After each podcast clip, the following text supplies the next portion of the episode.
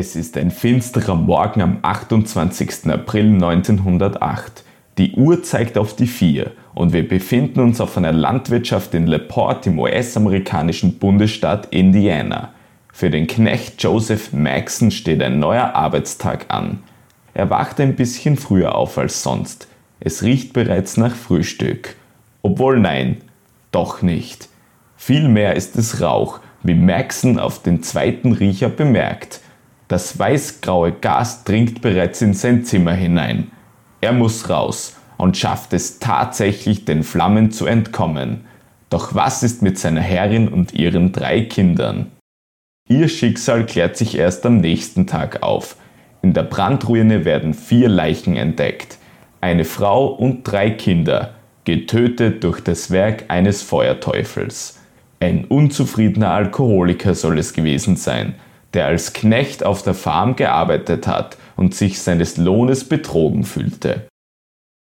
Doch als auf dem Grundstück ein Friedhof an Männerleichen entdeckt wird, den die scheinbar getötete Hausherrin angelegt hat, zweifeln immer mehr Menschen an diesem Tathergang.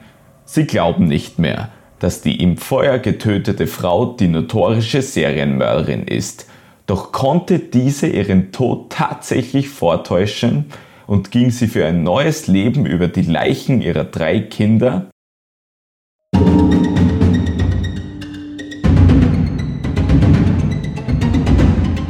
Es ist Zeit für Mordio. Zeit für Morde und Mysterien. Unabhängig ob ungelöst oder unfassbar.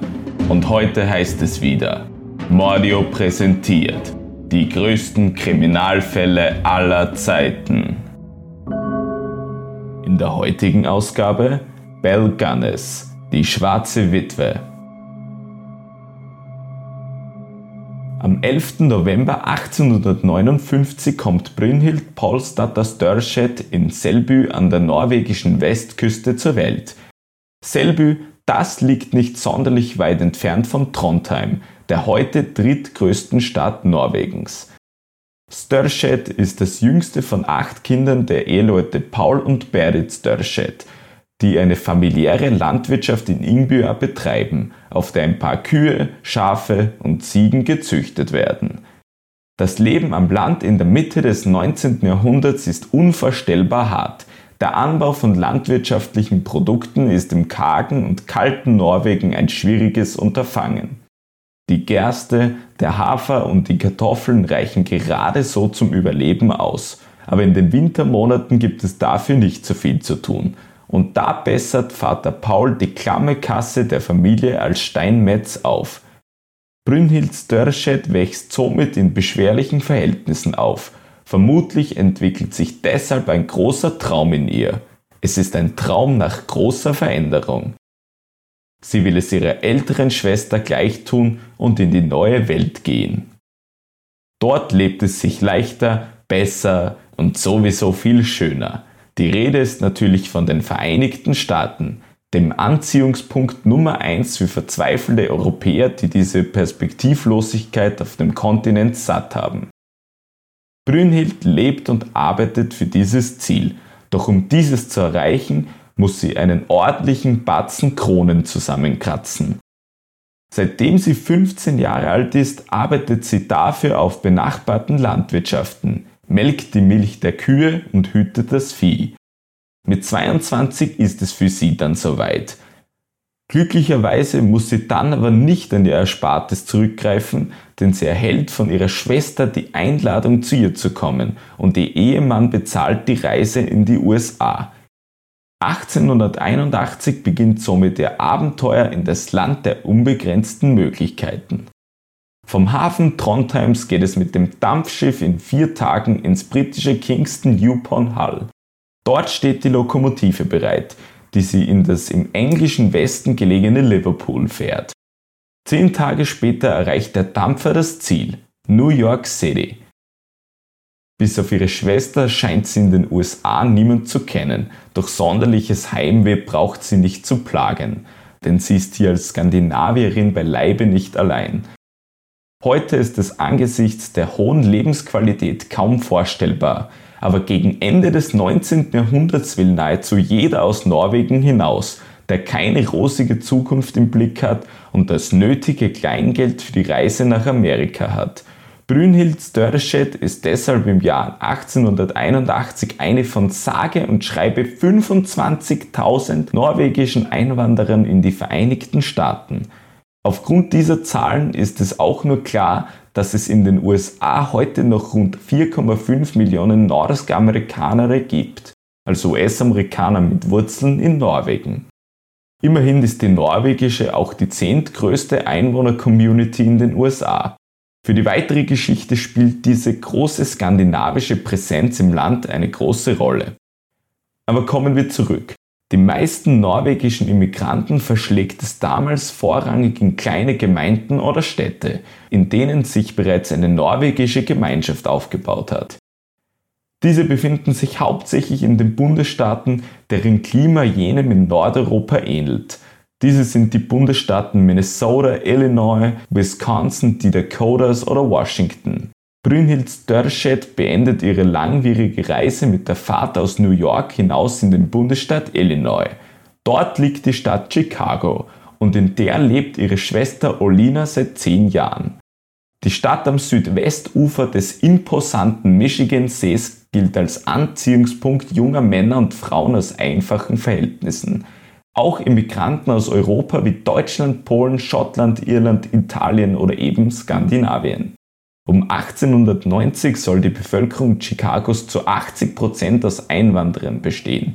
Unabhängig davon, dass eigentlich alle, abgesehen von den Native Americans, bis vor nicht allzu langer Zeit als Einwanderer in die Vereinigten Staaten gekommen sind. Norwegische Immigranten werden in den Staaten als genügsame, fleißige und aufrechte Menschen angesehen und geschätzt. Viele von ihnen müssen aber bald vielleicht auch schmerzlich einsehen, dass sie ihre Heimat nicht für das große Glück und Abenteuer verlassen haben, sondern sie weiterhin ihr Geld mit einfachen Tätigkeiten verdienen müssen. Jobs in der boomenden Holzindustrie sind aber meistens zumindest besser als das, was sie aus Norwegen kennen und sie geben sich damit zufrieden. Ihre schwierig auszusprechenden Namen lassen sie zumeist bei der Einwanderungsbehörde oder besser gesagt in der Heimat zurück. Und um nun wieder auf die Störschätz zurückzukommen, das tat auch Olina, die Schwester von Brünhild. Sie verpasste sich den Namen Nelly und Brünhild tut es ihr nach. Aus dem schwierig auszusprechenden Brünhild Paulsdatter Störstedt wird Bella Peterson. Für sie gilt die Tugend der norwegischen Genügsamkeit nicht. Sie kommt in die USA, um den amerikanischen Traum zu leben und reich zu werden. Ein krasser Gegensatz zu dem, dass sie in Norwegen war. Doch auch sie muss natürlich klein beginnen, hat keine Kontakte in höhere Kreise, die ihr sofort bessere Jobs vermitteln können.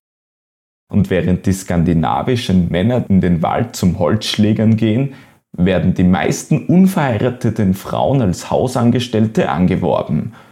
Das liegt ihr aber nicht so. Und bald heuert sie in einer Fleischerei an. Dort darf sie eine eigentlich undankbare Arbeit, nämlich das Zerlegen der Tierkadaver erledigen. Wie bei vielen anderen Norwegern, Schweden und Dänen war es auch nicht Bellas Anspruch, im neuen Land neue Kulturen und Lebensweisen zu entdecken. Und so fischt auch sie bei der Partnerwahl im eigenen Teich. Sie bandelt mit dem fünf Jahre älteren Mats Ditlev Anton Sorensen an, heiratet ihn im März 1884 mit 24 Jahren und nimmt seinen Nachnamen an, so wie es sich gehört.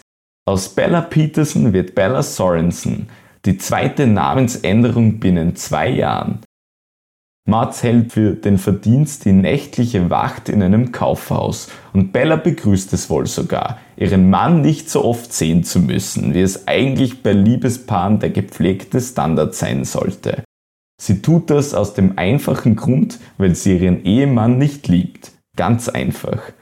Sie schritt nur deshalb mit ihm zum Traualtar, weil sie nun in einem schönen Haus leben kann. Vielleicht verlaufen deshalb auch die ersten Jahre der Ehe unspektakulär, wenn nicht gar langweilig. Zumindest ist in der gut recherchierten Literatur kaum etwas davon überliefert. Bella Sorensen möchte aber Kinder, doch so recht scheint es nicht damit zu klappen. Erst als sieben Jahre nach der Heirat eine befreundete Frau Olsen stirbt, kommt ihre Säuglingstochter Jenny vorerst in die Obhut der Sorensens. Diese wird mehr oder weniger permanent, aber Jennys Vater heiratet erneut und strebt dann die Rückerlangung des Sorgerechts an. Die Sorensens ziehen vor Gericht und gewinnen tatsächlich gegen den leiblichen Kindsvater. Jenny Olsen bleibt. Zusätzlich zum Kindesglück gelingt es dem Ehepaar dann auch, sich beruflich weiterzuentwickeln. Mit gespartem Geld kaufen sie 1894 ein kleines Süßwarengeschäft in der Innenstadt Chicagos. Das Ehepaar führt diesen wie eine Art Kiosk und obwohl er an einer belebten Straße liegt, der Laden läuft nicht. Mysteriöserweise wird diesem Intermezzo bereits ein Jahr nach der Eröffnung dann ein unerwartetes Ende gesetzt. Ein großes Feuer zerstört die Geschäftsräume komplett. Laut Bella Sorensen sei eine Kerosinlampe explodiert, doch der Brandgutachter findet keinerlei Hinweise darauf. Die Versicherung lenkt dennoch ein und ersetzt den großflächigen Schaden. Die Sorensens nützen dann die Chance und trennen sich wieder von dem Laden. Mit dem üppigen Versicherungsgeld gönnen sie sich ein neues Haus in einer schicken Vorstadt. Matt Sorensen heuert bei der Eisenbahn an, während Bella bei der kleinen Jenny zu Hause bleibt. Bald schon gesellt sich zu dem Kind dann weiterer Nachwuchs. Zwischen 1896 und 1898 vergrößert sich die Familie binnen drei Jahren um vier weitere Kinder, deren rasche Geburten den Nachbarn aber reichlich Grund für Spekulationen geben. Viele sahen nämlich Bella Sorensen nie schwanger, zumindest bekamen sie nie einen Bauch zu Gesicht. Außerdem, wie wahrscheinlich ist es denn, dass eine Mit-30erin plötzlich mehrfach entbindet, wenn es ihr zuvor nie gelang, ein einziges Kind zu bekommen? Mutmaßlich sind diese Sprösslinge Waisen oder ungewollte Kinder, die sie aufnimmt, um finanzielle Gegenleistungen zu erhalten. Zwei dieser Kleinkinder sterben dann auch bereits im Säuglingsalter. Ein Mädchen namens Caroline erliegt mit fünf Monaten einer Enterokolitis, also einer Darmentzündung. Das Krankheitsbild ähnelt dabei jenem einer Vergiftung mit den Standardsymptomen Bauchschmerzen und Erbrechen.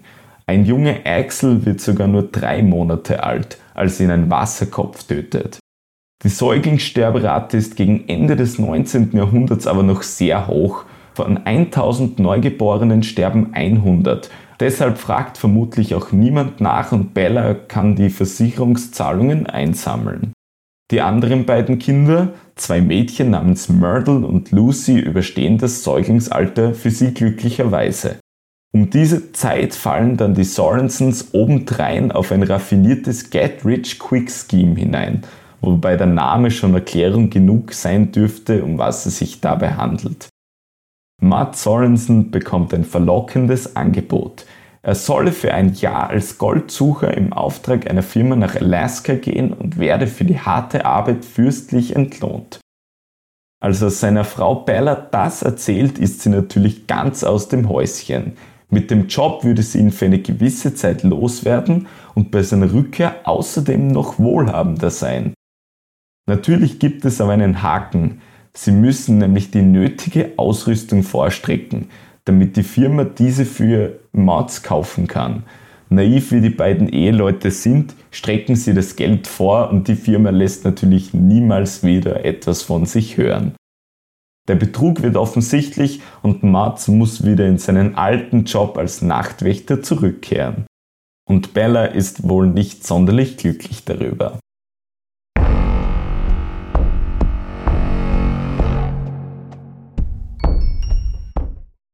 Feuer und Flammen begleiten das Leben der Bella Sorensen. So viel sei jetzt schon verraten. Am 10. April 1900 sieht sie das zweite ihres Lebens mit an. Nachdem der Süßigkeitenladen bereits abgefackelt ist, erwischt es nun das neue, schöne Heim der Sorensens. Eine defekte Heizanlage lässt den Funken überspringen und verursacht ein flammendes Inferno, das einiges an Einrichtung zerstört. Glücklicherweise ist wieder alles versichert und die Sorensens streichen einmal mehr großzügige Zahlungen der Versicherungsgesellschaft ein. Bei den Sorensens ist nämlich alles versichert, wie vermutlich schon längst klar sein dürfte. Die Einrichtung vorweg, die Kinder und auch die Eheleute selbst sind es. Matt Sorensen hat gleich zwei Lebensversicherungen laufen. Am 30. Juli 1900 läuft die eine aus und am selben Tag beginnt die andere. Sie überlappen sich also genau an diesem Datum. Und was passiert? Wie es das Schicksal scheinbar will, Mats stirbt ausgerechnet an diesem Tag plötzlich. Einen scheinbar zuvor kerngesunden Norweger ereilen an diesem Tag auf der Arbeit Kopfschmerzen. Das kann schon einmal passieren. Als er dann nach Hause kommt, sind die Schmerzen aber noch nicht abgeklungen. Bella gibt Chinin zur Linderung der Schmerzen. Ein kurzer Arzneidiskurs. Chinin ist ein fiebersenkender und muskelentspannender Arzneistoff, der zu dieser Zeit seit Jahrhunderten das einzige wirksame Mittel gegen das Malariafieber ist. Doch es heilt den Mit-40er nicht, sein Zustand verschlechtert sich immer weiter und ein Arzt wird herbeigerufen. Doch der kann nichts mehr ausrichten. Plötzlich geht es ganz schnell und Mats stirbt. Und eine halbe Stunde nach dem Eintreffen des Mediziners ist er tot. Ein zweiter Arzt wird zu Rate gezogen und zusammen einigen sich beide auf eine Hirnblutung als Todesursache. Die Familie von Maud Sorensen ist damit aber überhaupt nicht einverstanden. Sie vermuten, dass Bella mit Gift nachgeholfen habe. Und tatsächlich, seine Symptome unterscheiden sich nicht stark von jenen, die bei einer Strychnin-Vergiftung eintreten. Strychnin das ist allseits bekannt ein beliebtes Rattengift zu dieser Zeit, bereits geringe Mengen können aber auch Menschen töten. Dennoch ist der bittere Geschmack auch bei hohen Verdünnungen noch gut wahrnehmbar, was viele Giftmörder zu dieser Zeit daran hindert, zu diesem einfach zu erlangenden Gift zu greifen. Den schottischen Arzt Thomas Neil Cream, einen der ersten Serienmörder der modernen Rechtsgeschichte, hinderte das aber nicht, und er mordete bevorzugt mit Strychnin. 1900 ist der als Lambeth Poisoner bekannte Serienmörder aber bereits seit Jahren tot. Bella muss das alles aber sowieso nicht sonderlich kümmern, denn die zwei Doktoren haben mit dem Totenschein jegliche Vermutungen der Verwandtschaft von Marz zerschmettert. Die Witwe, die ihren Mann niemals geliebt haben soll, geht mit dem Dokument auf erstem Weg zur Versicherungsgesellschaft und löst brav beide Policen ein. Sage und schreibe 5000 US-Dollar sagt sie ein.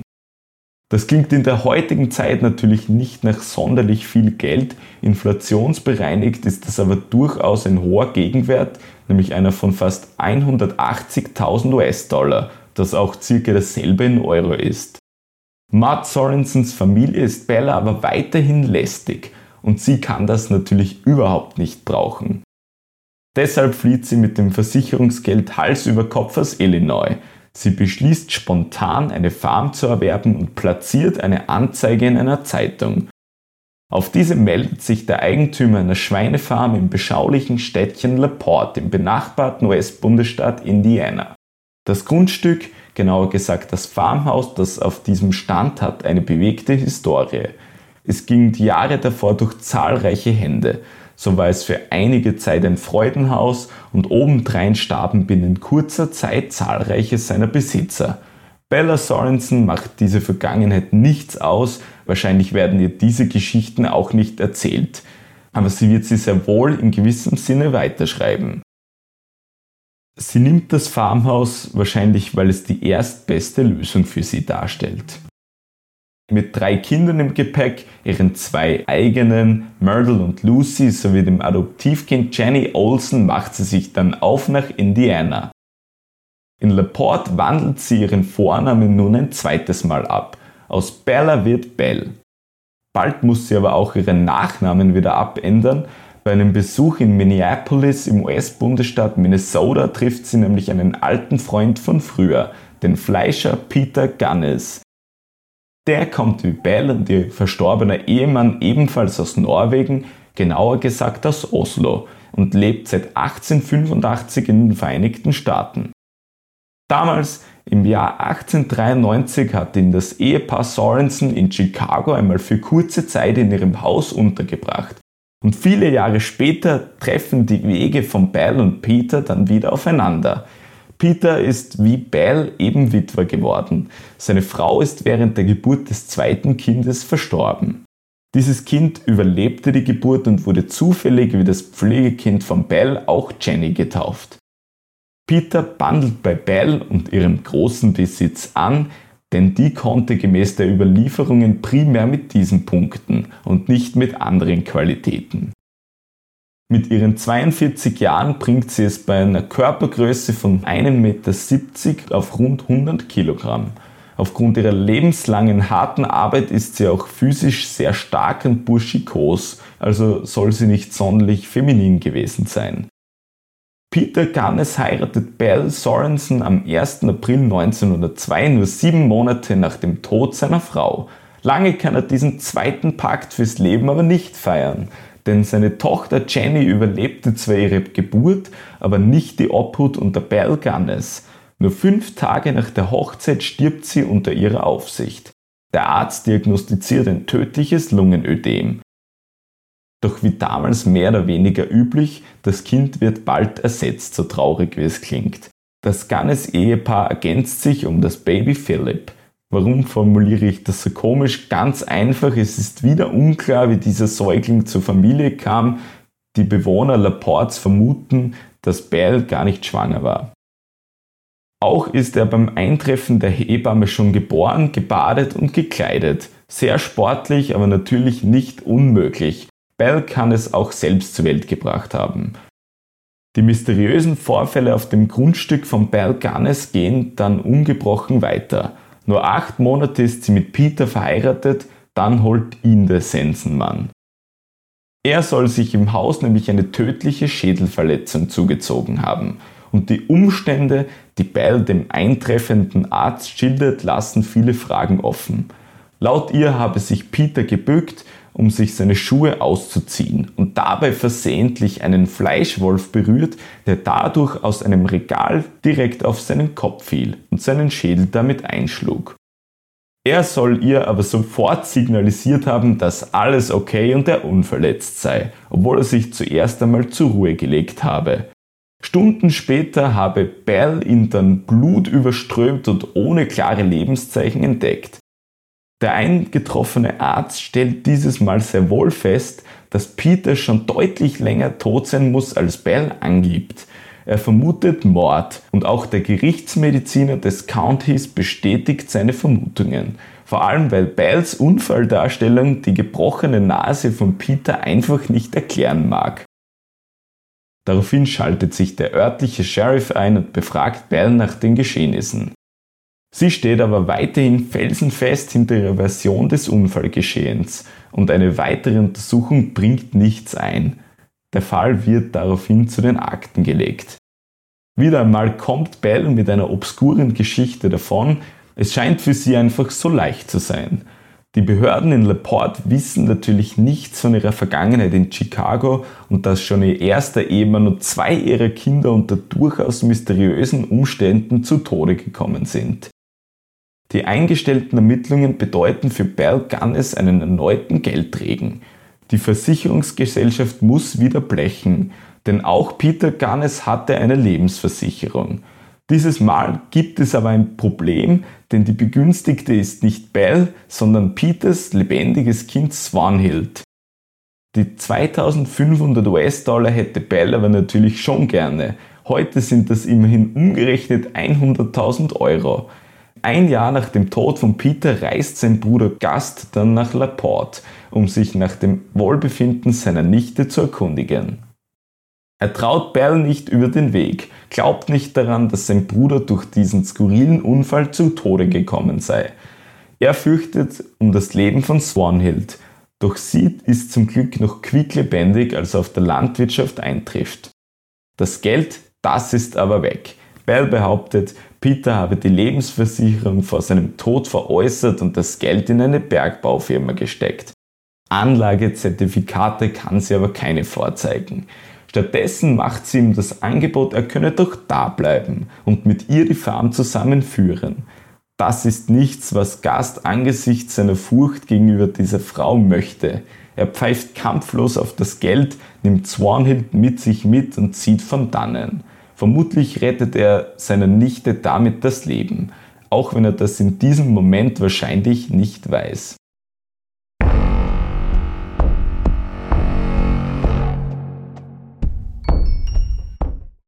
Belle Gunness, das kann man so sagen, ist nicht sonderlich beliebt in Laporte.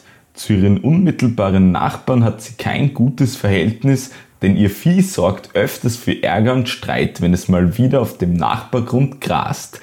Bei den Nachbarn ist das Gras anscheinend auch für die Kühe grüner. Früher oder später wenden sich wirklich alle von ihr ab, sodass sie sich kaum noch mehr auf freundschaftliche Hilfe aus der Kommune verlassen kann. Sie ist nach dem Tod ihres zweiten Mannes sozusagen doppelte Witwe und auf der Farm nun wieder die Frau und der Mann in einer Person. Für eine Zeit schafft sie das auch, doch irgendwann wird ihr das alles zu viel. Aus irgendeinem Grund gehen ihr die finanziellen Mittel auch wieder zur Neige, obwohl sie keinen überschwänglichen und verschwenderischen Lebensstil pflegt.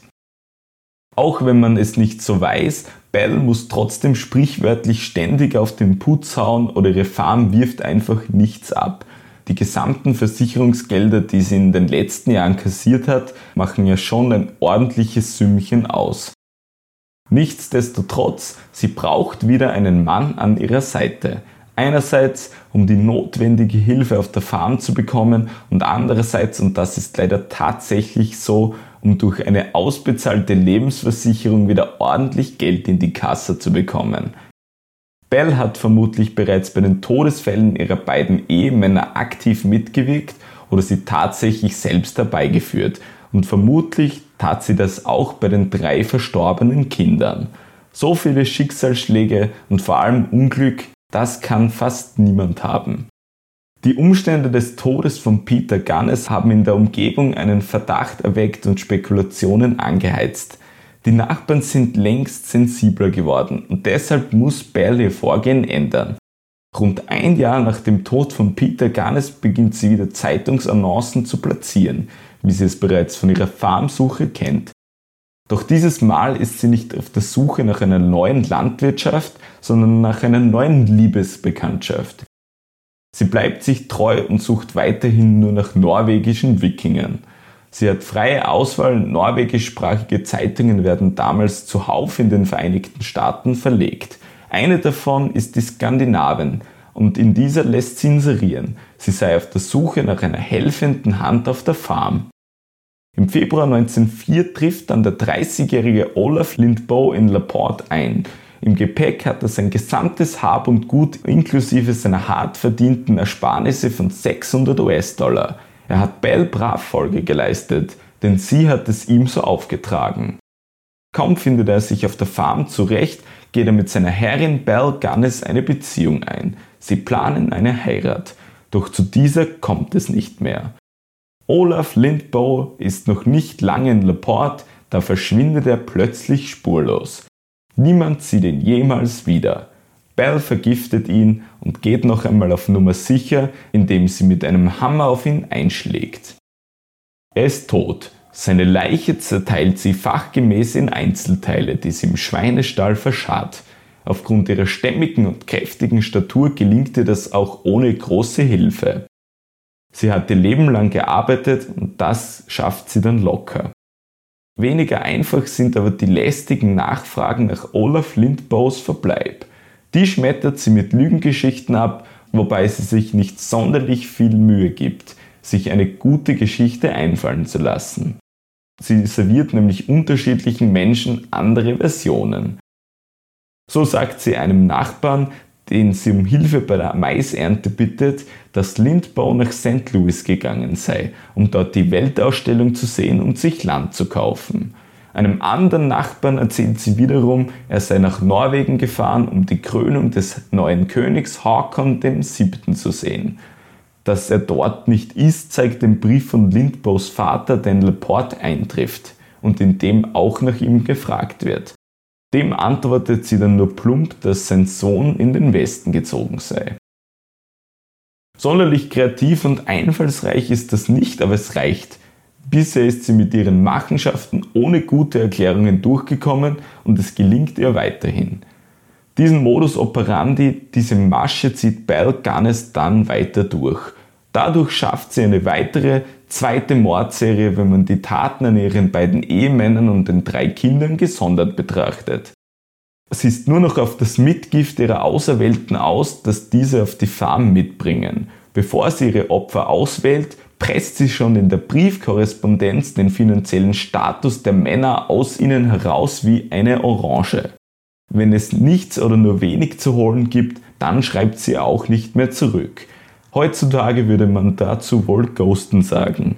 Wir sind aber im frühen 20. Jahrhundert und damals haben Männer mit nicht so prall gefüllter Brieftasche das Glück auf ihrer Seite. Sie überleben, auch wenn sie Belle Gunness nicht von sich überzeugen können. Wer jetzt schon lange bei diesem Podcast dabei ist und sich an die erste Ausgabe zurückerinnert, die ja doch schon eine Weile zurückliegt, in der ging es um den österreichisch-ungarischen Serienmörder Bela Kisch. Beide ähneln sich gewaltig, nicht nur weil sich ihre Vornamen ziemlich ähnlich schreiben und anhören, beide nützen Zeitungsannoncen, um ihre Opfer zu sich zu locken, die sie dann vergiften und auf dem eigenen Grundstück verscharren. Während Bela Kish seine weiblichen Opfer in Alkohol konserviert in Fässern lagert, geht Belle Gunness die Extrameile. Sie zerteilt die Leichen in sechs Teile, zuerst trennt sie den Kopf vom Torso, dann trennt sie noch die vier Extremitäten von diesem ab, denn die Körperteile als Einzelnes sind einfacher im Schweinestall zu vergraben als der Körper als Ganzes. Zu weiteren Parallelen mit Kisch kommen wir aber später noch und wer beim Intro zu Beginn gut gelauscht hat, kann es bereits schon erahnen, auf was ich da anspiele. Zu einem der ersten Opfer zählt man heute auch Henry Gerhold. Er kommt ein Jahr nach Olaf Lindboe auf den Hof von Gannes und liegt vier Monate später schon ganz in der Nähe von ihm in seinem Grab unter dem Schweinestall.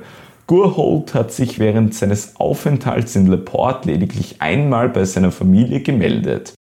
In diesem Brief schrieb er noch, er sei bei bester Gesundheit, würde aber Saatkartoffeln benötigen. Das ist das letzte Mal, dass seine Familie von Gerhold hört. Auf Nachfragen zu ihm sagt Garnes dieses Mal stets, dass er mit Pferdehändlern nach Chicago gegangen sei. Sein Petzmantel bleibt aber im Besitz von Garnes. Wenn er wirklich nach Chicago gegangen wäre, hätte er diesen Mantel sicher nicht zurückgelassen. Immerhin trägt diese Stadt ja nicht vollkommen umsonst den Spitznamen Windy City. Nach Gerholds Verschwinden wird die Frequenz an Morden auf der Farm dann immer kleiner. Belcanis verbringt immer mehr Zeit im Schweinestall, um diesen umzugraben und die Spuren ihrer Liebhaber mit der Erde zu vermengen. Nebenbei platziert sie fleißige Heiratsanzeigen in Chicagoer Zeitungen, die sich folgendermaßen lesen. Eine Frau, die eine wunderschön gelegene und wertvolle Landwirtschaft in erstklassigem Zustand besitzt, möchte einen guten und verlässlichen Mann als Partner – ein bisschen Kleingeld wird benötigt, für das eine erstklassige Sicherheit gestellt wird. Kaum vorstellbar heutzutage, aber nach der Jahrtausendwende lockt eine solche Annonce Dutzende interessierte Norweger an. An Spitzentagen bekommt sie angeblich bis zu vier Rückmeldungen am Tag, da sitzt sie dann schon eine Weile, um diese zu studieren und zu beantworten. Schließlich kann sie fast schon wie in heute bekannten Dating-Fernsehsendungen den besten Partner auswählen. Nur ist ihre Auswahl noch oberflächlicher als im TV. Sie sucht sich den Mann mit dem meisten Ersparten aus, der möglichst keinen Kontakt zu seiner Familie hat. Heute weiß niemand, wie viele Männer Bell Gunness mit dieser Masche genau auf ihre Farm locken kann, aber es sind einige. So lässt der norwegische Immigrant George Barry sein Zuhause in Tuscola, Illinois von heute auf morgen zurück und geht auf Nimmerwiedersehen mit 1500 US-Dollar in den Taschen nach LePort für einen Job und vielleicht eine Ehe. Er bekommt aber nichts von beiden, aber dafür den Tod. Christian Hilquin aus Dover, Wisconsin verkauft seine Farm für 2000 US-Dollar in Aussicht auf eine gemeinsame Zukunft mit Bell Gunness in LePort bei so viel Geld klingelt die Kasse bei Gunness und die Todesglocke für Hillqueen. Der schwedische Immigrant Emil Tell aus Osage, Kansas kündigt seinen Job bei einer Möbelfirma, um wie es ausdrückt, eine reiche Witwe zu heiraten. Seine letzte Reise kostet ganz schön viel Geld, nämlich 2000 US-Dollar. Und Ole Butzberg aus Iola, Wisconsin veräußert seine Farm seinen erwachsenen Söhnen, verabschiedet sich von ihnen und geht mit 1000 US-Dollar im Gepäck nach Indiana. Was die Söhne aber nicht wissen, es ist ein Auf Wiedersehen für immer. Und dann gibt es noch Olaf Jensen oder John Moe, viele Skandinavier mit anglisierten Namen. Das war jetzt nur eine engere Auswahl einiger. Ein gewisser George Anderson hat das Glück aber auf seiner Seite gepachtet. Der 39-jährige Mann aus Missouri erlebt 1906 in LaPorte ein böses Erwachen im wahrsten Sinne des Wortes.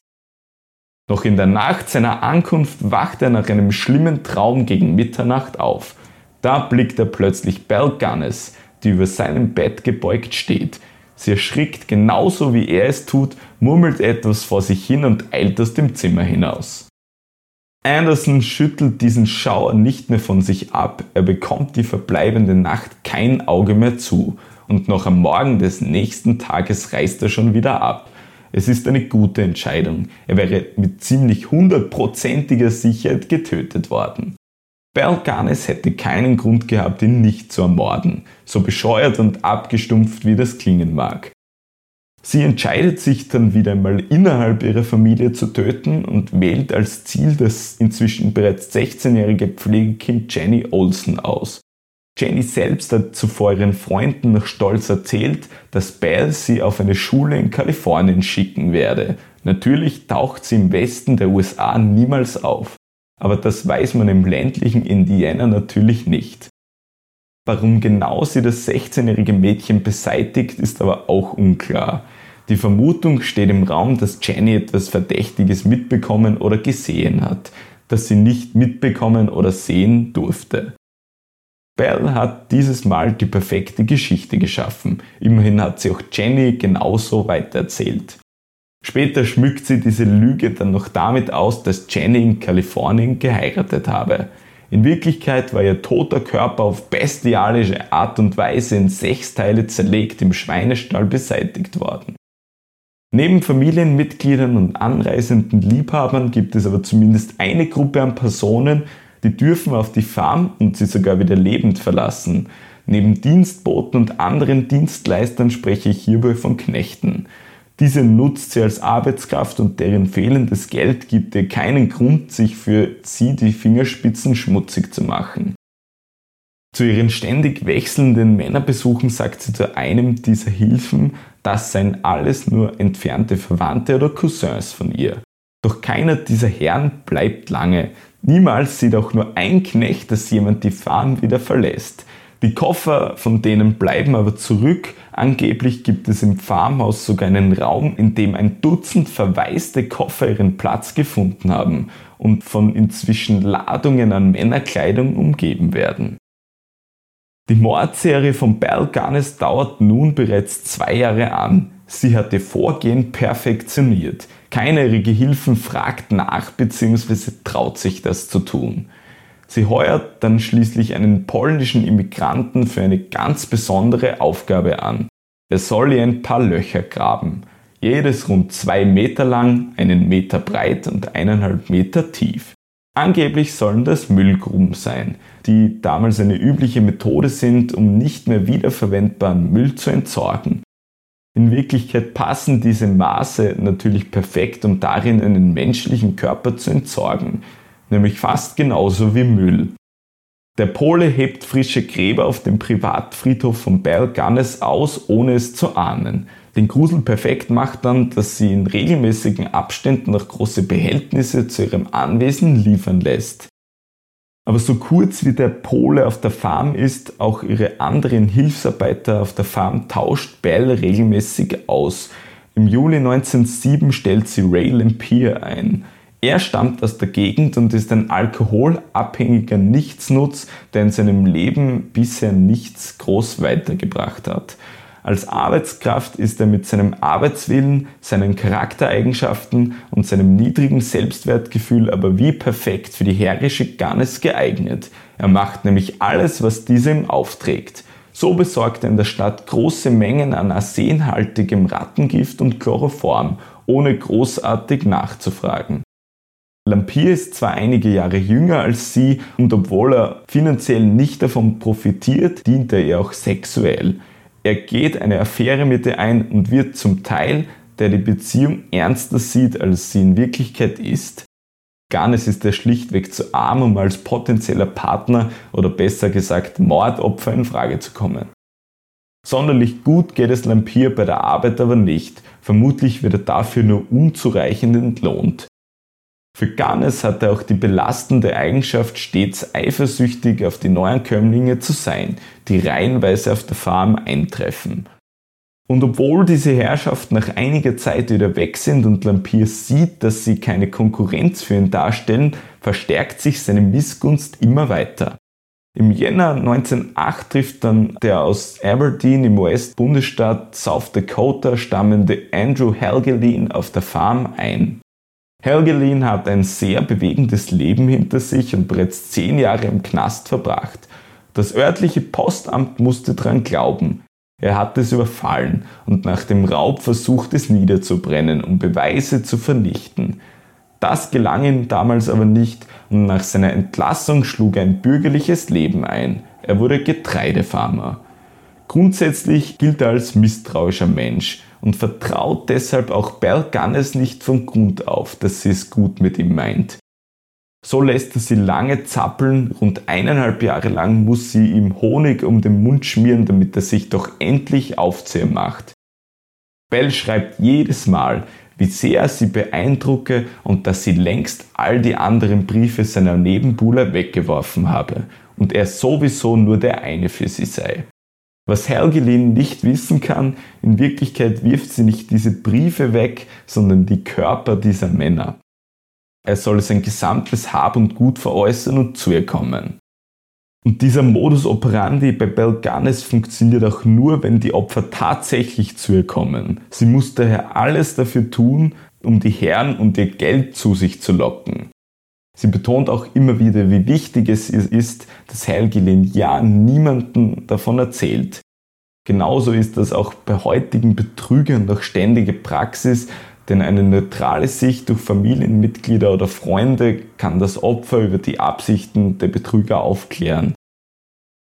Andrew Helgelin zögert und zaudert lange. Er ist sich nicht so recht sicher, ob er seine Landwirtschaft wirklich für eine ungewisse Zukunft aufgeben soll. Doch am Ende lässt auch er sich um den Finger wickeln. Gannes gelingt es mit Botschaften wie jener, dass selbst eine Königin nicht gut genug für ihn sei und sie alles für ihn tue, wenn er nur zu ihr nach Laporte kommen würde. Sie leitet ihn auch an, dass er alles verkaufen solle, das er zu Geld machen kann, denn er würde ohnehin nicht mehr weggehen, wenn er einmal da sei. Wenn man es genau nimmt, ist das auch wahr. Helgelin fährt nach Laporte und Farmhilfe Ray Lampier muss wieder einmal für einen Neuankömmling weichen. Dass das Liebesverhältnis damit beendet ist, passt ihm aber überhaupt nicht in den Kram. Außerdem wird ihm gesagt, er solle sich von Helgelin tunlichst fernhalten. Gannes muss sich auf etwas anderes konzentrieren. Lampier steht dabei nur im Weg. Ihr ganzer Fokus liegt auf Andrew Helgelin, denn der hat überhaupt nicht das gemacht, was sie wollte. Als Vorsichtsmaßnahme hat der nicht sein ganzes Geld von der Bank abgehoben und die Farm in South Dakota hat er ebenso nicht verkauft. An das Geld muss sie jetzt aber ran, sonst war ja alles umsonst. Bereits drei Tage nach seiner Ankunft stehen beide vor dem Bankschalter in der örtlichen Sparkasse, um die Einlagenzertifikate von Helgelin einzulösen. Doch das Bargeld bekommen sie nicht zugleich ausbezahlt, denn die Zertifikate müssen zuerst einmal nach South Dakota geschickt und dort geprüft werden. Erst von dort aus kann das Geld dann nach Laporte zurückgeschickt werden. Das dauert eine ganze Woche und Belle Gunness ist außer sich vor Wut, als sie das hört, aber natürlich völlig machtlos. Erst eine Woche später können beide die 3000 US-Dollar dann abholen, die Helgelin auf der hohen Kante hat. Eine Menge Geld und das ist auch das Todesurteil für Helgelin. Belle Gunness vergiftet sein Essen und raubt ihm damit zuerst das Bewusstsein. Dann nimmt sie sich ein stumpfes Werkzeug und schlägt ihn mit gezielten Schlägen den Schädel ein. Wie sie es bei ihrer Arbeit in der Fleischerei einst gelernt hat, zerlegt sie seinen Körper und verscharrt die Leichenteile im Schweinestall. Die Ermordung Andrew Helgelins wird für Belle Gunness zu einem wahren Stolperstein, denn der hat einiges nicht getan, das er laut ihr hätte tun sollen.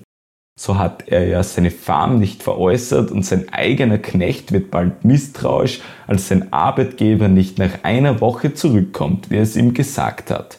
Und auch Andrew Helgelins Bruder Arsle weiß davon, dass er weggefahren ist. Aber Andrew hat ihm nicht genau erzählt, wo er denn hingefahren ist. Er hat ihm nichts von Gunness erzählt. Das macht aber nichts, denn er stößt auf ihren Namen, als seine Hütte nach Spuren für seinen Verbleib durchsuchen. Andrew hat alle Briefe von Belle fein säuberlich aufbewahrt. Alle davon hat Belle mit ihrem Namen unterschrieben. Sie nannte sich dabei wieder Bella, nicht Belle, und Asley beginnt sich auf die Spurensuche nach dieser Bella. Die Städte Aberdeen und LaPorte liegen über 1000 Kilometer voneinander entfernt. Da kommt der Anfang des 20. Jahrhunderts nicht so einfach hin. Und deshalb nimmt er zuerst einmal Kontakt mit dem dortigen Postamt auf, um sich bestätigen zu lassen, ob es überhaupt eine Mrs. Gunness in LaPorte gibt. Und Mitte März erhält er diese Bestätigung, dass es sie gibt und er schreibt sie an. Asley Helgelin ist zwar nicht der einzige nahe Verwandte eines Mordopfers, das über den Namen Bell oder Bella Gunness stolpert und nachfragt, aber er ist wohl der hartnäckigste. Denn er schenkt den Antworten von Bell Gunness keinen Glauben, laut der Andrew nach Chicago weitergegangen sei. Es geht ihm nicht ein, warum sein Bruder seine Farm so mir nichts, dir nichts zurückgelassen hat. Deshalb nimmt er auch mit dem Sheriff von LaPorte sowie der Bank Kontakt auf, bei der Andrew sein gesamtes Geld abgehoben hat. Der Sheriff antwortet ihm, dass er einen Mann mit der Beschreibung seines Bruders in der Stadt gesehen habe. Der Bankangestellte ist sich sogar hundertprozentig sicher, dass es Andrew war, der sein gesamtes Geld abgehoben hat. Asley Helgelin ist sich spätestens jetzt sicher, dass sein Bruder diese Farm von Bell Gunness nicht lebendig verlassen hat. Und der Druck auf Gunness nimmt in diesem Frühjahr des Jahres 1908 immer weiter zu. Es bahnt sich ein sprichwörtlicher Sturm an. Um bei dieser Metapher zu bleiben, es beginnt zu nieseln.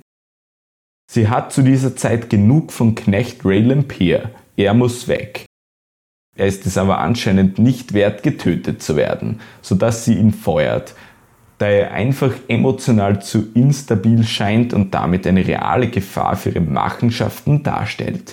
Obendrein weiß er vermutlich von den Morden. Seine Werkzeuge und Kleidung bleiben aber auf der Farm zurück und Lampier wird anscheinend auch ein erheblicher Teil seines Lohnes nicht ausbezahlt. Deshalb sucht er sich rechtliche Beratung und ein Anwalt rät ihm, zur Farm zurückzukehren und seine Verdienste einzufordern. Garnes ist ihn somit mit der Kündigung nicht wie erhofft losgeworden, weigert sich aber weiter und zeigt ihn im Gegenzug beim Sheriffposten in der Stadt an. Sie sagt dort, Lampier bedrohe sie und sei eine reale Gefahr für ihre Familie. Doch Lampier lässt sich nicht abwimmeln.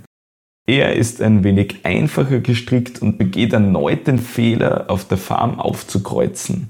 Garnes meldet das wieder und Lampier wird wegen Landfriedensbruch verhaftet und mit einer Geldstrafe von einem US-Dollar belegt. Lampier setzt ihn mit seinem Wissen über ihre Machenschaften aber unter Druck, obwohl nicht klar ist, wie viel er während seiner Zeit auf der Landwirtschaft mitbekommen hat. Obendrein gibt es dann noch die nervenden Verwandten ihrer Mordopfer, die nicht aufhören wollen nachzufragen. Belle Gunness kann sich nicht mehr gänzlich sicher sein, wie lange ihr mörderisches Spiel noch unter der Decke halten kann. Und so beginnt sie auf ihre ganz eigene Art und Weise zu überlegen. Am 27. April 1908 fährt sie mit dem Pferdewagen zu den Geschäften von LaPorte. Dort taucht sie zuerst bei einem Anwalt auf und veranlasst ein Testament für sich mit der Begründung sehr beschreckliche Angst um ihr Leben. Ray Lampier würde nach diesem trachten. Es ist drei Monate her, seit sie ihn entlassen hat und anscheinend ist die Angst vor seiner Rache bei ihr noch groß. Oder sie tut wenigstens so. In diesem letzten Willen legt sie ihre drei Kinder als Begünstigte fest, Myrtle Adolphine Sorensen, Lucy Bergliat Sorensen und Philip Alexander Gunnes. Bell Gunnes denkt dabei auch an die unrealistischsten Szenarien. Für den Fall, dass ihre Kinder nämlich vor oder gemeinsam mit ihr sterben, würde ihr gesamter Besitz nämlich an ein Heim für norwegische Kinder in Chicago gehen. Nach dem Besuch beim Anwalt setzt ihre Stadttour dann bei der örtlichen Bank fort. Dort behebt sie erst einmal eine ganze Menge Bargeld. Mit diesem besorgt sie Süßigkeiten, Kuchen und einen Spielzeugzug als Belohnung für die Kinder, wie sie es der Verkäuferin sagt. Sie wolle ihnen eine kleine Freude machen und sie überraschen, ergänzt sie. Außerdem kauft sie bei einem Gemischtwarenladen noch groß ein, unter anderem zwei Gallonen Kerosin. Sie hat alles geholt, was sie holen wollte und fährt mit dem Pferdewagen wieder nach Hause zur Farm zurück. An diesem Abend speisen Bell Gunness, die drei Kinder und die neue Farmhilfe Joseph Maxon herzhaft. Sie lassen es sich so richtig gut gehen. Es gibt Brot mit Butter, getrocknetes Rindfleisch, Lachs, Beefsteak und Kartoffeln und als Nachspeise reicht die Farmherrin Kekse und Marmelade. Dann spielen sie zu fünft ein Brettspiel, wie eine echte Familie. Die Knechte gehören bei gutherzigen Bauern immer zur Familie dazu und auch Maxon tut das anscheinend in gewissem Sinne. Für die Kinder ist das ein schöner Frühlingstag mit einem gelungenen und spaßigen Abend, aber es ist zugleich der letzte ihres jungen Lebens, denn am nächsten Morgen wachen die elfjährige Mörtel, die neunjährige Lucy und der fünfjährige Philipp nicht mehr auf.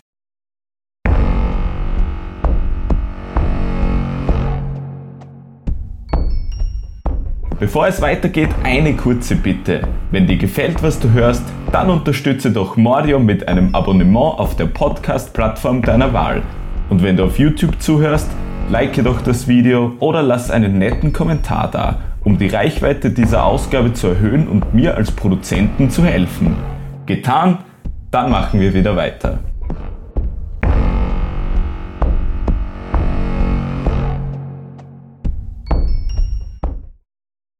Es ist ein finsterer Morgen an diesem 28. April 1908 in LaPorte. Der Himmel über der Landwirtschaft von Balganes ist um 4 Uhr noch schwarz, doch für den Farmarbeiter Joseph Maxon beginnt schon gleich ein neuer Arbeitstag. Die Schicht startet für ihn stets früh, doch an diesem Tag erwacht er noch ein wenig früher als sonst. Als er langsam seine Augen öffnet, riecht es für ihn bereits nach Frühstück. Das gute Abendessen vom Vortag liegt ihm noch auf dem Gaumen, doch im zweiten Moment passt bereits etwas nicht. Es riecht nicht nach Frühstück, sondern eher nach Rauch und in diesem Moment bemerkt er es auch schon. Das weiß-graue Gas dringt in sein Zimmer hinein. Sein Körper zeigt umgehend eine Reaktion auf den giftigen Brandrauch.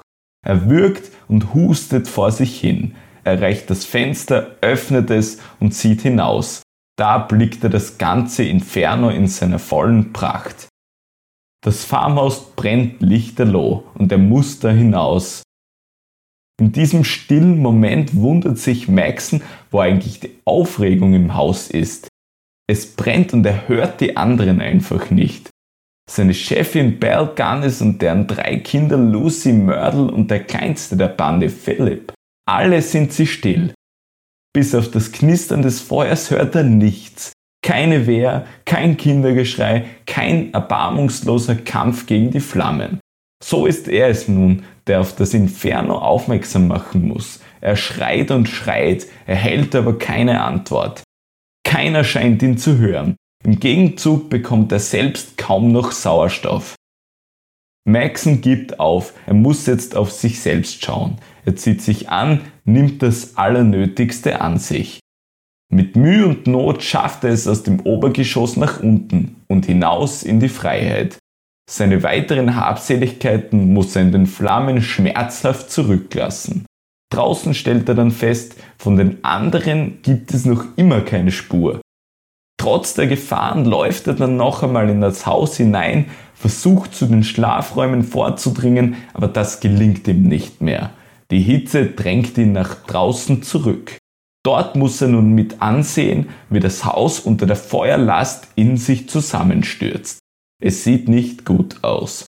Maxon weiß, dass er hier allein keine Chance hat, irgendjemand noch zu retten. Und glücklicherweise trifft auch schon Hilfe von der Nachbarfarm ein. Diese sind zwar keine Freunde von Gannes, aber in der Not hält man zusammen. Bereits aus der Ferne hat die Nachbarfamilie das brennende Haus gesehen und zwei Männer machten sich sofort auf. Zusammen versuchen sie noch einmal hineinzukommen, doch das Feuer versperrt nun bereits jeden Weg in das Innere. Maxon greift sich zwei Pflastersteine und wirft mit ihnen die zwei Schlafzimmerfenster im Obergeschoss ein.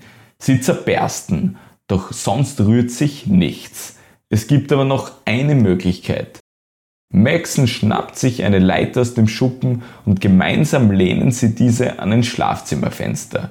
Doch als der Nachbar durch ein Kinderzimmer blickt, ist das Bett leer. Auch im anderen Zimmer sieht er niemanden.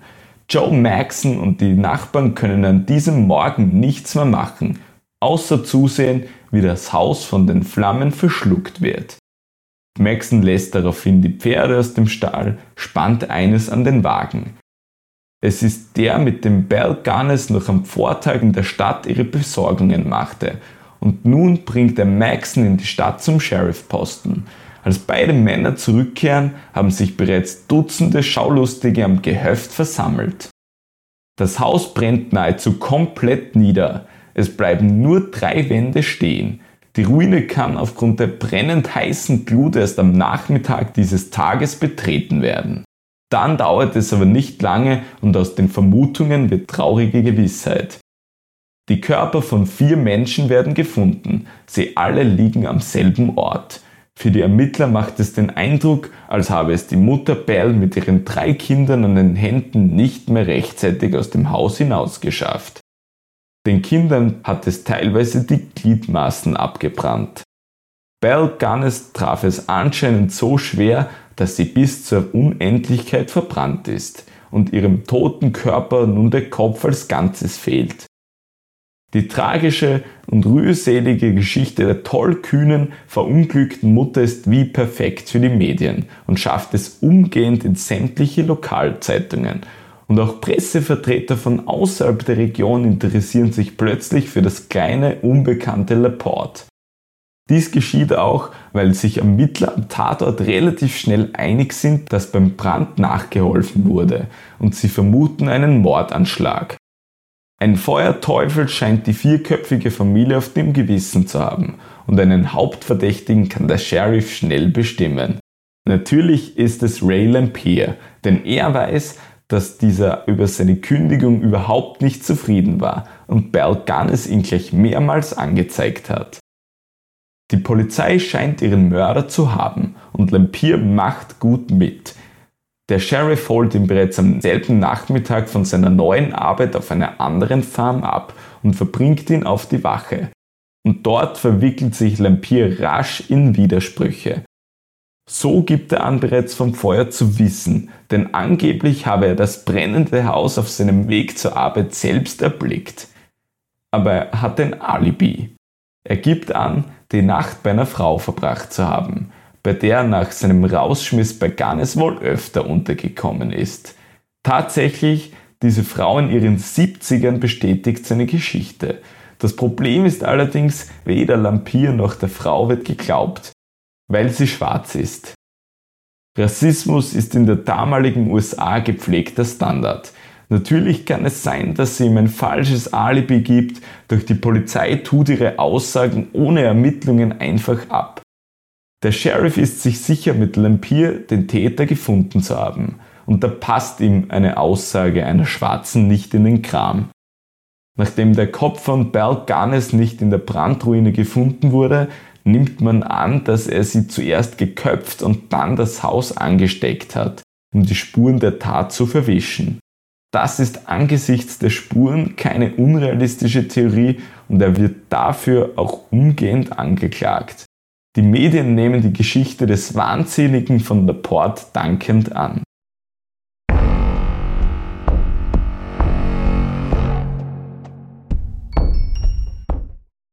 Einige Tage bekommt Asley Helgelin von den Entwicklungen in Laporte mit. Zur Erinnerung, er ist der Bruder von Mordopfer Andrew. Das ist für ihn die Initialzündung, umgehend in die Stadt zu reisen und nach seinem vermissten Bruder zu suchen. Als erstes stellt er sich dem Sheriff von Laporte vor und berichtet von der Geschichte von Andrew. Der Sheriff fährt ihn daraufhin umgehend zum Grundstück von Bell Gunness. Dort suchen die Farmhilfe Joseph Maxon und ein weiterer Nachbar noch immer den Kopf von Gunness, doch sie werden einfach nicht fündig. Asley Helgelin ist sich sicher, dass sein Bruder von Bell Gunness ermordet wurde. Gefestigt wird sein Glaube daran noch weiter, als ihm Maxon erzählt, dass er Gunness einmal beim Vergraben von Haushaltsmüll in ihrem Schweinestall geholfen habe. Unter dem Kommando von Helgelin beginnen sie dann genau dort zu graben und sein Gefühl hat ihn nicht getäuscht. Nachdem sie einige Schaufeln Erde weggehoben haben, dringt ein übelriechender Gestank aus dem Loch hinaus. Dann sichten sie einen Sack, den sie an die Oberfläche ziehen. Sofort erkennen sie darin die Reste eines menschlichen Körpers, nämlich eines Torsos. Plötzlich sehen sie unter der Erde auch einen Arm herausragen. Maxon kennt den Weg zum Sheriff-Posten bereits, wie vor einer Woche macht er sich dorthin auf und er bringt den Sheriff und einen Gerichtsmediziner mit. Gemeinsam graben sie weitere Leichenteile aus, darunter einen Kopf, den Arthur Helgelin sofort als den seines Bruders Andrew identifizieren kann. Andrew Helgelin war wohl das letzte Opfer von Berggannes. Sein Bruder Asley hat mit seinem Bauchgefühl und seiner norwegischen Hartnäckigkeit nicht nur für seine Ermordung aufgedeckt, sondern auch gleich die Mörderin überführt. Es ist jedoch nur der erste Schritt zu etwas viel Größerem, das die Farm wieder und dieses Mal viel größer und überregional in die Schlagzeilen bringen wird. Wieder einmal trifft polizeiliche Verstärkung am Tatort ein. Bei einer weiteren Inspektion werden diverse Weichstellen im Schweinestall entdeckt. Die Männer beginnen dort zu graben und überall tauchen Leinensäcke im Boden auf, die mit Torsos, Händen und Köpfen gefüllt sind. Von den Knochen tropft das Fleisch schon wie Gilet hinunter. Die Polizei fördert die Leichenteile von zwei Männern, einer Frau und einer Jugendlichen zutage. Sie alle sind bereits sehr stark verwest. Deshalb ist der Gerichtsmediziner nicht fähig, die Extremitäten und Köpfe den einzelnen Körpern zuzuordnen. Keines der Opfer kann dadurch sofort identifiziert werden, außer die junge Frau. Anhand einer verfilzten blonden Haarsträhne ist klar, dass es sich bei ihr um das Pflegekind Jenny Olsen handeln muss. Sie ist also nicht in Kalifornien und hat dort nicht geheiratet, wie von Belle Gunness herumerzählt wurde. In Wirklichkeit ist sie mit 16 Jahren zu Tode gekommen und zwei Jahre später, am 5. Mai 1908, wird sie wieder zutage gefördert. Wie es das Schicksal will, ist dieser Tag ausgerechnet ihr 18. Geburtstag. Die genauen Umstände ihres Todes können aber nicht bestimmt werden, genauso wie bei den anderen drei Leichen. Die Schaulustigen, die Medien, der Trubel um die Farm, er ist zurück und größer denn je. Die Zuseher bekommen auch die Vorstellung, für die sie angereist sind. Der Ermittler und ein paar zusammengetrommelte Männer aus der Nachbarschaft darunter Joseph Maxon, graben reihenweise weitere Knochen und Körperteile aus. An sämtlichen Schädeln werden stumpfe Verletzungen und Schnittwunden festgestellt. Sie sind alle eingeschlagen worden. Teilweise finden sich an den Knochenenden auch Spuren von Hammerschlägen. Bell Gunness muss die Körper mit einer unglaublichen Wut und einer Axt zerteilt haben. Sie sind wie Nutztiere geschlachtet worden. Über die Körperteile hat sie dann Brandkalk gegeben, damit das Fleisch schneller verwesen kann. Der Kalk kommt den Opfern teilweise aus den Ohren heraus. Am ersten Tag werden fünf Körper entdeckt und am zweiten Tag sechs. Die Nachrichten überschlagen sich. Es werden wahre Festspiele für Gerüchte, Spinner und Verleger. Es werden zwar weit mehr als diese neun besagten Opfer gefunden, aber die Polizei kümmert sich um die Auflistung der genauen Zahl wenig, was aber auch daran liegt, dass viele Leichenteile den jeweiligen Körpern nicht zugeordnet werden können. Eine Identifikation der meisten Opfer ist aufgrund des schlechten Zustandes im frühen 20. Jahrhundert unmöglich. Es schwirren natürlich einige Zahlen herum. Von 500 bis 100 ist alles dabei. Die Wahrheit befindet sich wohl eher im unteren zweistelligen Bereich, wenn man berücksichtigt, dass Gannes mit dieser Masche nur rund sechs Jahre aktiv gewesen ist und sich einige Opfer doch mehrere Monate auf der Farm aufgehalten haben, bevor sie getötet wurden. Es melden sich aber zahlreiche Angehörige vermisster Männer bei den Behörden. Viele von ihnen sind wohl wirklich in die Fänge von Bal Gunness geraten, die postmortem auf, auf den Titelseiten von Nachrichtenzeitungen im ganzen Land landet. Sie wird von der barmherzigen Mutter zur eiskalten Killerin, bekommt den Spitznamen Hell's Bell, also Bell aus der Hölle, und Lady Bluebird, Frau Blaubart, und Black Widow übersetzt Schwarze Witwe. Letzterer ist auch der Titel der heutigen Ausgabe, während acht Jahre später ein anderer Serienmörder auch Blaubart genannt wird, der einen Kontinent weiter östlich meuchelt. Es ist eine weitere Gemeinsamkeit, die Bert Gannes mit Bela Kisch, dem Blaubart von Budapest, teilt. Die Medien sind auf den Zug aufgesprungen. Damit geraten auch Gerüchte in die Zeitungen, dass es sich bei der kopflosen Frau, die im ausgebrannten Grundstück gefunden wurde, gar nicht um Belle Gannes handelt. Sie soll eine andere Frau ermordet und diese vermeintliche Belle Gannes neben ihren zuvor getöteten Kindern platziert haben, bevor sie die Farm selbst in Brand gesteckt hat und geflüchtet ist. Diese Vermutungen werden tatsächlich von einigen Indizien gestützt. Einerseits ist die Leiche deutlich weniger massig als Gannes zu Lebenszeiten, zumindest 50 Pfund weniger sollen es sein. Außerdem soll sie bedeutend kleiner sein, wenn der fehlende Kopf nicht als Parameter hinzugezogen wird. Die Gerichtsmedizin steckt im Jahr 1908 aber noch in ihren Kinderschuhen und kann nicht klären, ob es sich bei der kopflosen Frauenberg Gannes handelt oder nicht. Somit könnte sie tatsächlich wie auch Bela Kisch mit ihren Taten davongekommen sein.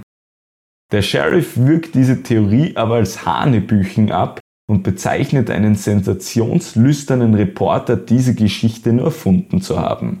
Es ist völlig klar, dass Gannes aus alleiniger Motivation und primär finanzieller Gier mordete aber die schiere Brutalität, mit der sie die Leichen wie bei ihrer früheren Arbeit im Schlachthaus zerlegt hat, offenbart ein völliges Fehlen jeglicher Empathie. Natürlich kann ihr geistiger Zustand im Nachhinein nur noch aus der Ferne und somit vorsichtig beurteilt werden, doch ein Psychiater schreibt ihr die typischen Charakteristika einer Psychopathin zu. Gannes sei für ihn eine Frau ohne jegliche Emotion. Am 8. Mai 1908 breitet sich dann eine sensationelle Nachricht wie ein Lauffeuer in der Bevölkerung aus. Bell Gunness ist in einem Zug Richtung New York verhaftet worden. Es ist eine schiere Sensation. Doch bereits auf der Polizeiwache stellt sich die Situation als peinliche Verwechslung dar. An dieser Stelle, es ist immer noch einige Tage nachdem die Leichen gefunden wurden und die Behörden in Laporte entscheiden sich dazu, eine bizarre Veranstaltung auszutragen. Sie veranstalten einen großen Rummel auf dem Grundstück von Gannes. Dort, wo Tage zuvor noch das Vermächtnis einer mordenden schwarzen Witwe mit Spaten ausgehoben wurde, lassen sich nun unfassbare 16.000 Menschen die Chance nicht entgehen, einen Blick aus nächster Nähe auf das ausgebrannte Horrorhaus zu werfen. Mit diesem Anmarsch hat die Polizei gewiss selbst nicht gerechnet und dementsprechend können sie die Menge nicht unter Kontrolle halten. So muss eine Schau der Überreste der Opfer abgebrochen werden. Die Besucher betreten auch unerlaubterweise die Brandruine und sichern sich Andenken aus dem zerstörten Haus. Verkäufer lassen es sich ebenfalls nicht nehmen und bieten ihre Waren, Erdnüsse, Popcorn und Limonade den begeisterten Ankömmlingen an. Dabei wird die Geldgier der Geschäftemacher und die Sensationslust der US-Amerikaner auf dem Rücken der hilflosen Opfer ausgetragen. Postkarten mit dem Motiv von Andrew Helgelins zerteiltem Körper sind so beispielsweise nach Minuten ausverkauft. Auch angebliche Knochensplitter der Opfer werden den gierigen Kunden angeboten. Der gesamte Rummel bringt den Verkäufern unverschämt hohe Einkommen. Und auch die umliegende Gastronomie, Hotellerie und das Transportwesen profitiert. Die gesamte Umgebung von Laporte bekommt dadurch haufenweise Geld. Doch angesichts dieser Veranstaltung kommt die Presse langsam zur Einsicht, dass sie mit ihrem Sensationalismus und der Ausbeutung der Tragödie für höhere Absatzzahlen dieses Ereignis und unerhörte Verhalten der Menschen mit herbeigeführt hat. Immerhin haben bestimmte Zeitungen auch einige abgedruckte Briefe dreist gefälscht, die Bell Gunness angeblich an ein Mordopfer gesandt haben soll. Zumindest meldet die Presse die vermeintlichen Sichtungen von Bell Gunness aber ungehalten weiter. Aber auch das klingt mit der Zeit ab. Sie erreichen die Redaktionen in solch einer Frequenz, dass irgendwann keine mehr für bare Münze genommen wird. Eine Zeitung rät deshalb auch ironisch allen beleibten Frauen zu Hause zu bleiben, damit sie ja nicht mit Belle Gunnis verwechselt werden können. Trotz dieses profitablen Geschäfts will die Stadt LePort ihren Ruf als Gunnesville dennoch schleunigst loswerden. Sie möchte sich von ihrer Vergangenheit befreien und hält deshalb eine Auktion auf der Farm ab. Alles muss raus sozusagen. Und bei der haben 5000 Leute dann die Chance, die restlichen auf der Farm befindlichen Habseligkeiten von Gannes zu ersteigern. Der Border Collie von Gannes und ein Pferd der Kinder kommen für die meisten US-Dollar unter den Hammer. Die Stadt macht aus Gannes somit erneut ein riesiges Geschäft. Das hält aber natürlich Schaulustige aus dem ganzen Land nicht ab, weiter in die Stadt zu reisen und den Mythos hautnah zu erleben.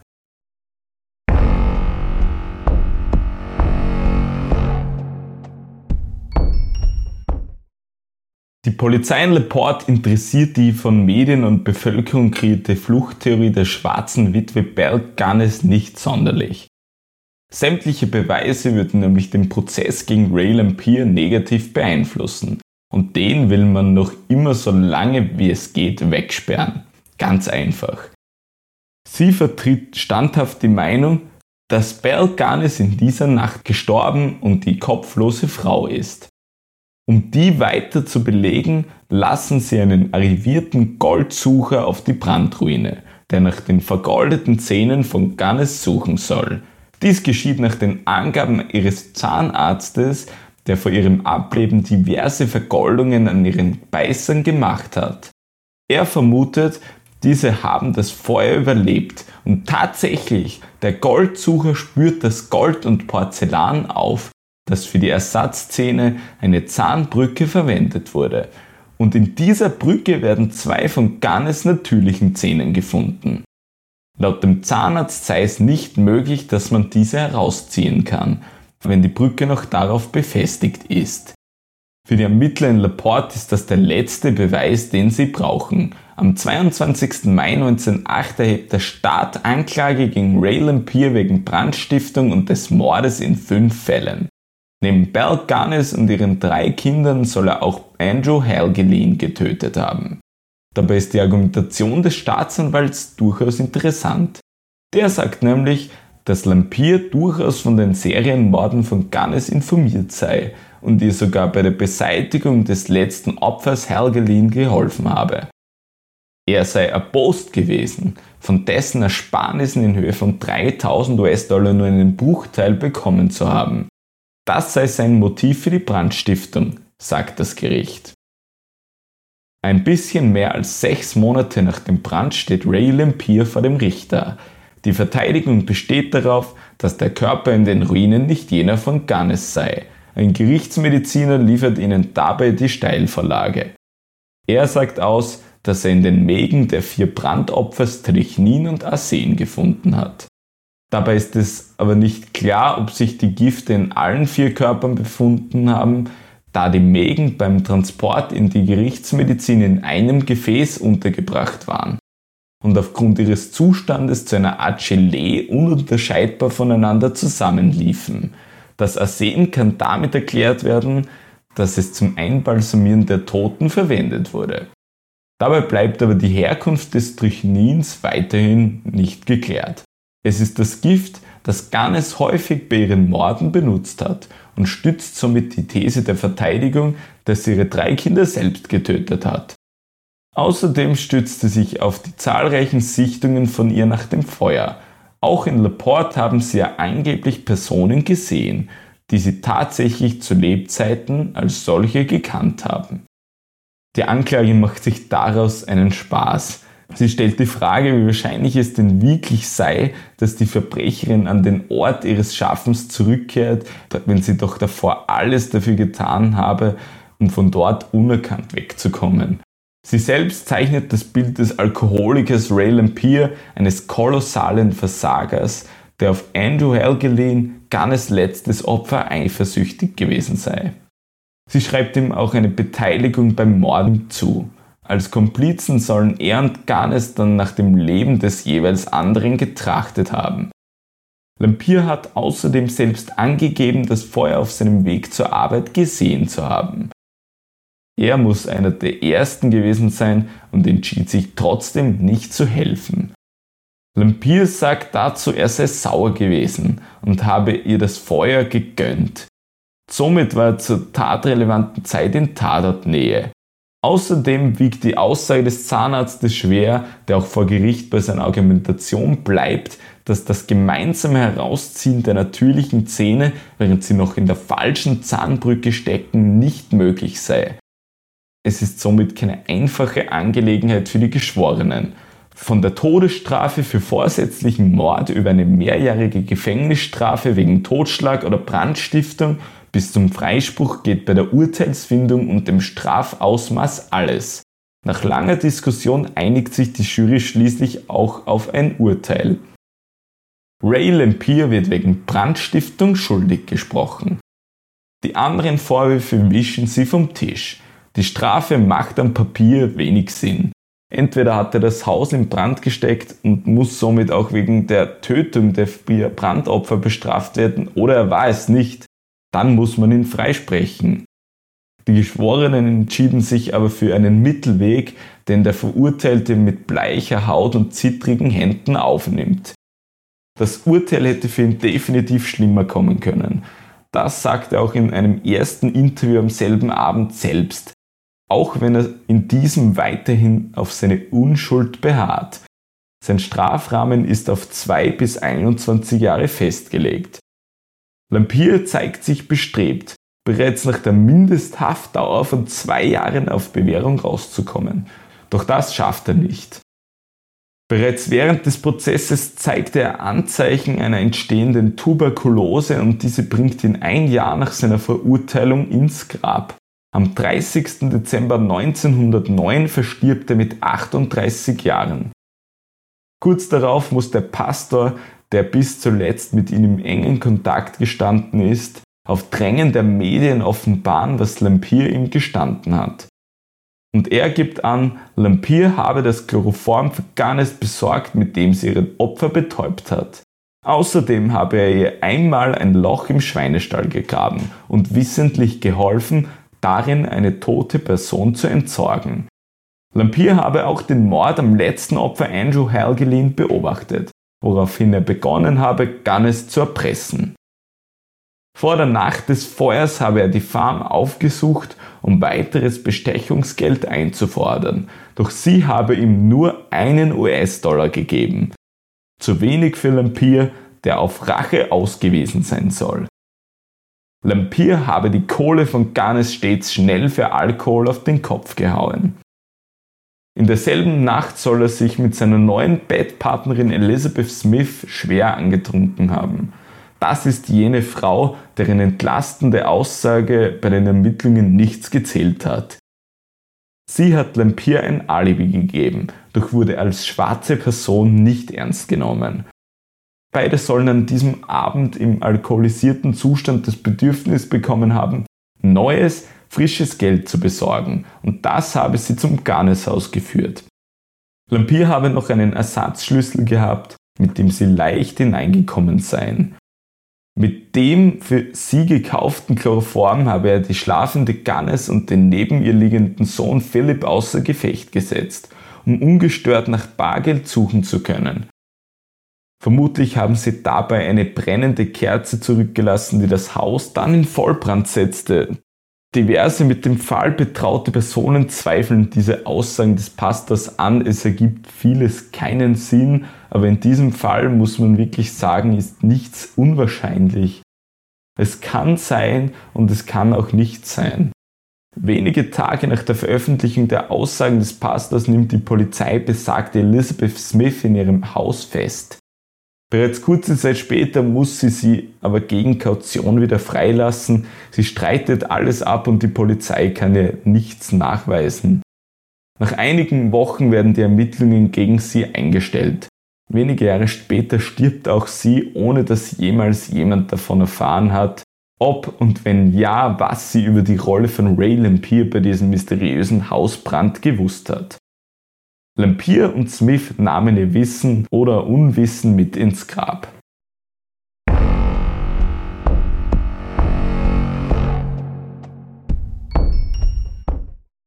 Die Erinnerungen an Belle Gunness, das schreckliche Feuer, die verbrannten Leichen ihrer Kinder, die ausgegrabenen Leichenteile ihrer liebesbedürftigen Männer und die Traumata ihrer Familien verblassen mit den Jahren allmählich.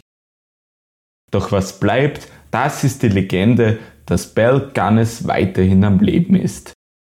Die Sichtungen in den Vereinigten Staaten gehen deshalb über die nächsten Jahre und Jahrzehnte ungezügelt weiter, doch richtig heiß wird es nie. Zwei Jahrzehnte nach den Ereignissen in LaPorte scheint langsam Ruhe einzukehren. Doch genau dann zeichnet sich plötzlich eine bizarre Wende ab.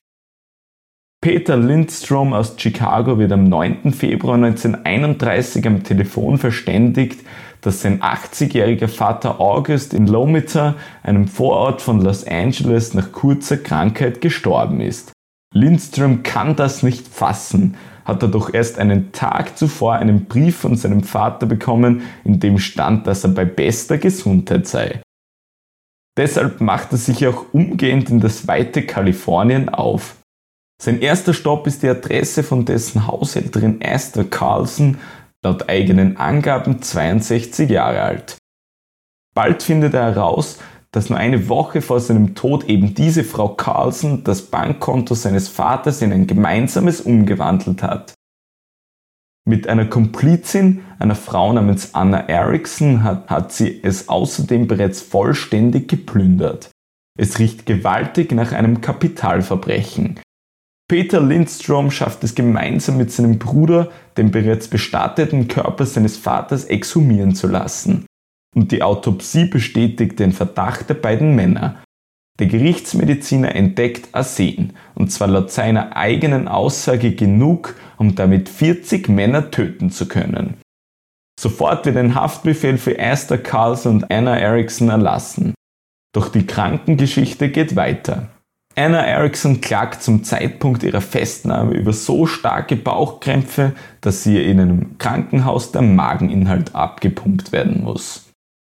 Darin findet ein Chemiker wiederum hohe Dosen an Arsen. Es sieht nicht gut aus für Erickson, doch glücklicherweise überlebt sie und fängt sich wieder. Bei ihrer ersten Aussage beschuldigt sie ihre Freundin Esther Carlson dann des Mordes an August Lindstrom und des Mordversuchs an ihr.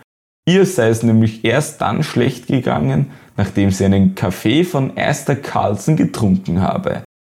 Sie deutet obendrein auch an, dass Carlson auch den Tod ihres seit langem verstorbenen Mannes Charles Carlson und eines Pensionisten verschuldet habe. Somit gibt es in Kalifornien zwei Jahrzehnte nach Belle Gunness auch eine gefinkelte Giftmörderin mit Ursprüngen aus Skandinavien. An Gunness kann sich im Westen der USA aber vermutlich zu diesem Zeitpunkt kaum noch jemand erinnern. Doch als ein altes Bild in Esther Carlsons Besitz auftaucht, ist die als tot angenommene Gunness plötzlich wieder landesweit in den Schlagzeilen. Auf diesem Foto sind nämlich drei Kinder zu sehen, zwei Mädchen und ein Junge. Dieses bekommt zufällig eine Frau zu Gesicht, die einst in LePort gelebt hat. Sie behauptet, ohne groß nachzudenken, es handle sich bei diesen Kindern um Myrtle Adolphine Sorensen, Lucy Bergliot Sorensen und Philip Alexander Gunness, die Kinder von Belle Gunness. Plötzlich sagt man sich auch, dass Esther Carlson und Gunness sich gewaltig ähnlich sehen. Esther Carlson widerspricht dem aber entschieden und streitet ab, die Serienmörderin Gannes zu sein. Sie erzählt ursprünglich in Schweden als Esther Jonsson geboren zu sein und das acht Jahre vor Bell Gannes. Im Bundesstaat Indiana sei sie außerdem auch nie gewesen, habe ihr Leben in den Vereinigten Staaten, in Connecticut, Kalifornien und Arizona verbracht. Die Ermittlungen dazu beginnen währenddessen auf Hochtouren anzulaufen. Doch es kommt abermals zu einem Problem. Esther Carlson geht es plötzlich sehr schlecht. Die Tuberkulose hat auch sie geholt und mit jedem Tag verschlimmert sich ihr Gesundheitszustand. Am 6. Mai 1931 ist Esther Carlson tot. Sie stirbt, bevor der Sheriff von LaPorte und Bewohner, die Belganes kannten, anreisen können. Doch ihre Leiche inspizieren für rund 40 Minuten dann zwei Männer aus LaPorte und sie bestätigen, dass diese Belganes sei. Final kann das jedoch nicht geklärt werden, es gibt ganz einfach nicht die nötigen technischen Mittel, die eine hundertprozentige Identifikation herbeiführen können. Wir springen nun um mehrere Jahrzehnte nach vorne in das Jahr 2008.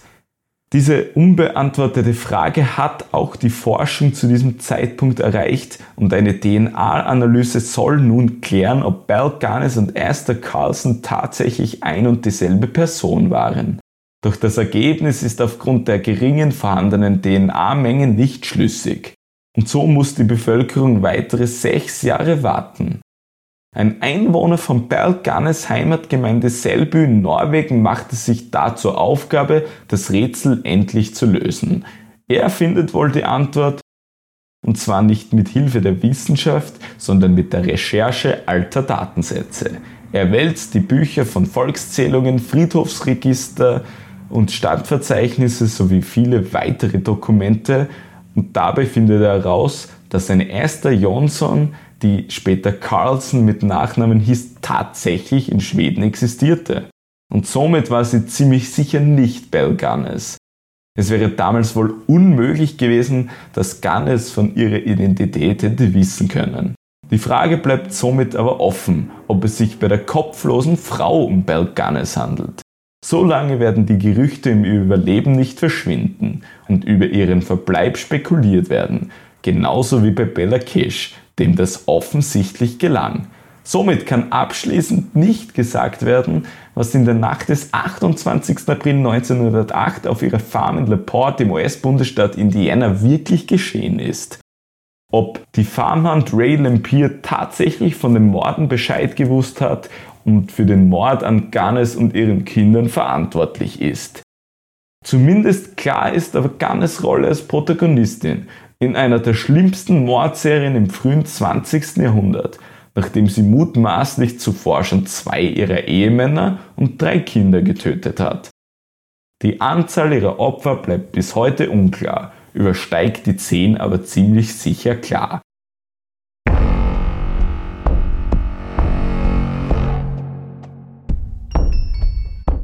Das war die Geschichte der schwarzen Witwe Belle Gunness.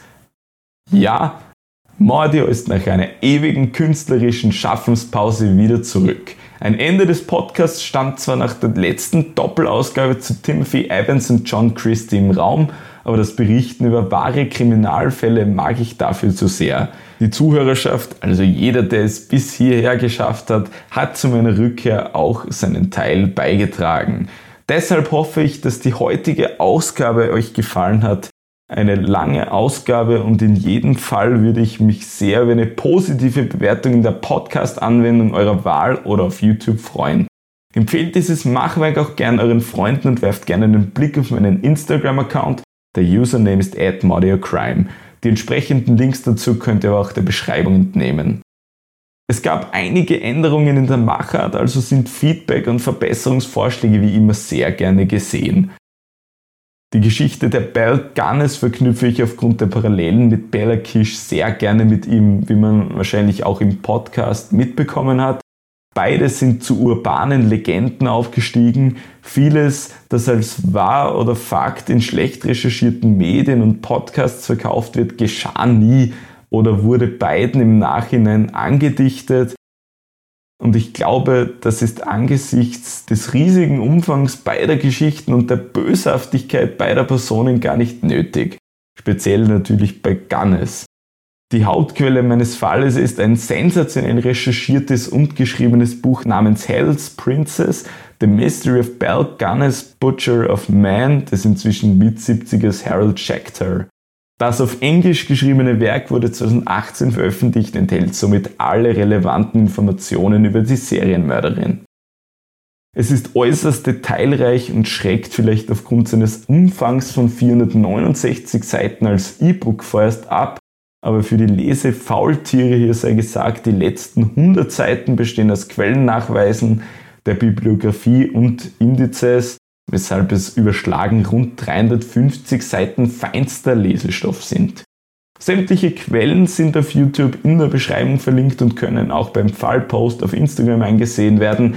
Das soll es nach dieser langen Zeit jetzt aber endgültig gewesen sein. Ich wünsche euch noch einen sicheren Tag und wir hören uns sicher wieder demnächst, wenn es wieder heißt Mordio präsentiert die größten Kriminalfälle aller Zeiten. Und bis es wieder soweit ist, kannst du aber locker noch in die Gedankenwelten der anderen Persönlichkeiten eintauchen, die in diesem Podcast bereits behandelt wurden. Viel Spaß beim Hören und jetzt wirklich Tschüss und bis zum nächsten Mal.